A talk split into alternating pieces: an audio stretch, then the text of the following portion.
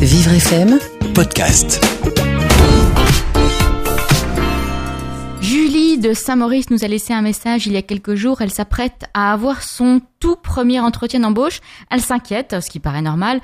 Thomas Welch, vous, avez, vous êtes l'auteur de Recherche d'emploi, oubliez les méthodes de papa. Qu'est-ce que vous pouvez conseiller à Julie? Alors effectivement, c'est tout à fait normal euh, d'avoir une certaine appréhension euh, avant son premier entretien. Tout d'abord, il faut qu'elle se rassure, c'est un très bon exercice. Euh, c'est en pratiquant les entretiens qu'on devient de plus en plus performant. Le, premier n'est pas forcément le plus réussi, donc voilà, il ne faut pas non plus être paniqué, c'est pas grave. Par contre, un conseil qui est réellement primordial, c'est préparer au maximum cet entretien. vraiment, on Et comment Comment on prépare un entretien? Alors, bah, déjà, la réussite s'assure vraiment avant, c'est-à-dire euh, faire des recherches précises sur l'entreprise, quel est son métier, comment elle est structurée, euh, connaître un petit peu le marché sur lequel euh, l'entreprise opère, donc quels sont les concurrents, enfin vraiment faire le maximum de recherches, et ça c'est très facile de nos jours.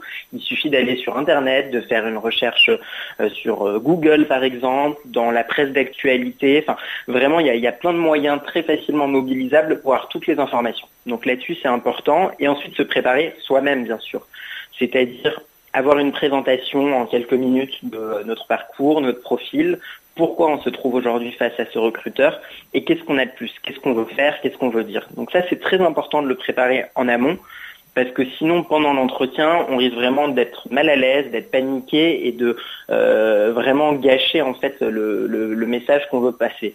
Donc très important la préparation en amont, euh, prendre des notes aussi, prendre un carnet, écrire ce qu'on veut retenir, écrire ce qu'on veut dire, se chronométrer, s'entraîner pour être prêt le jour J.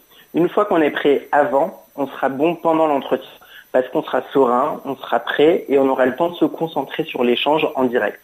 Et ensuite, bah, finalement, l'entretien, c'est quand même euh, un contact humain et très souvent, ça se passe très bien. Bah, c'est un échange entre deux personnes. Donc, plus on le prépare en amont, meilleur on est pendant l'entretien.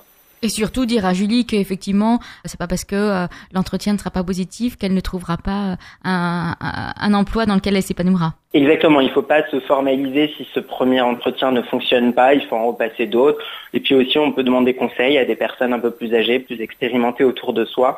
Euh, et puis, dernière chose importante, c'est après l'entretien, demander un retour de la part de l'employeur même si c'est pas concluant, il faut absolument qu'elle euh, sache pourquoi ça n'a pas fonctionné et qu'est-ce qu'elle peut améliorer à l'avenir. Et ça, ça va lui permettre de progresser aussi.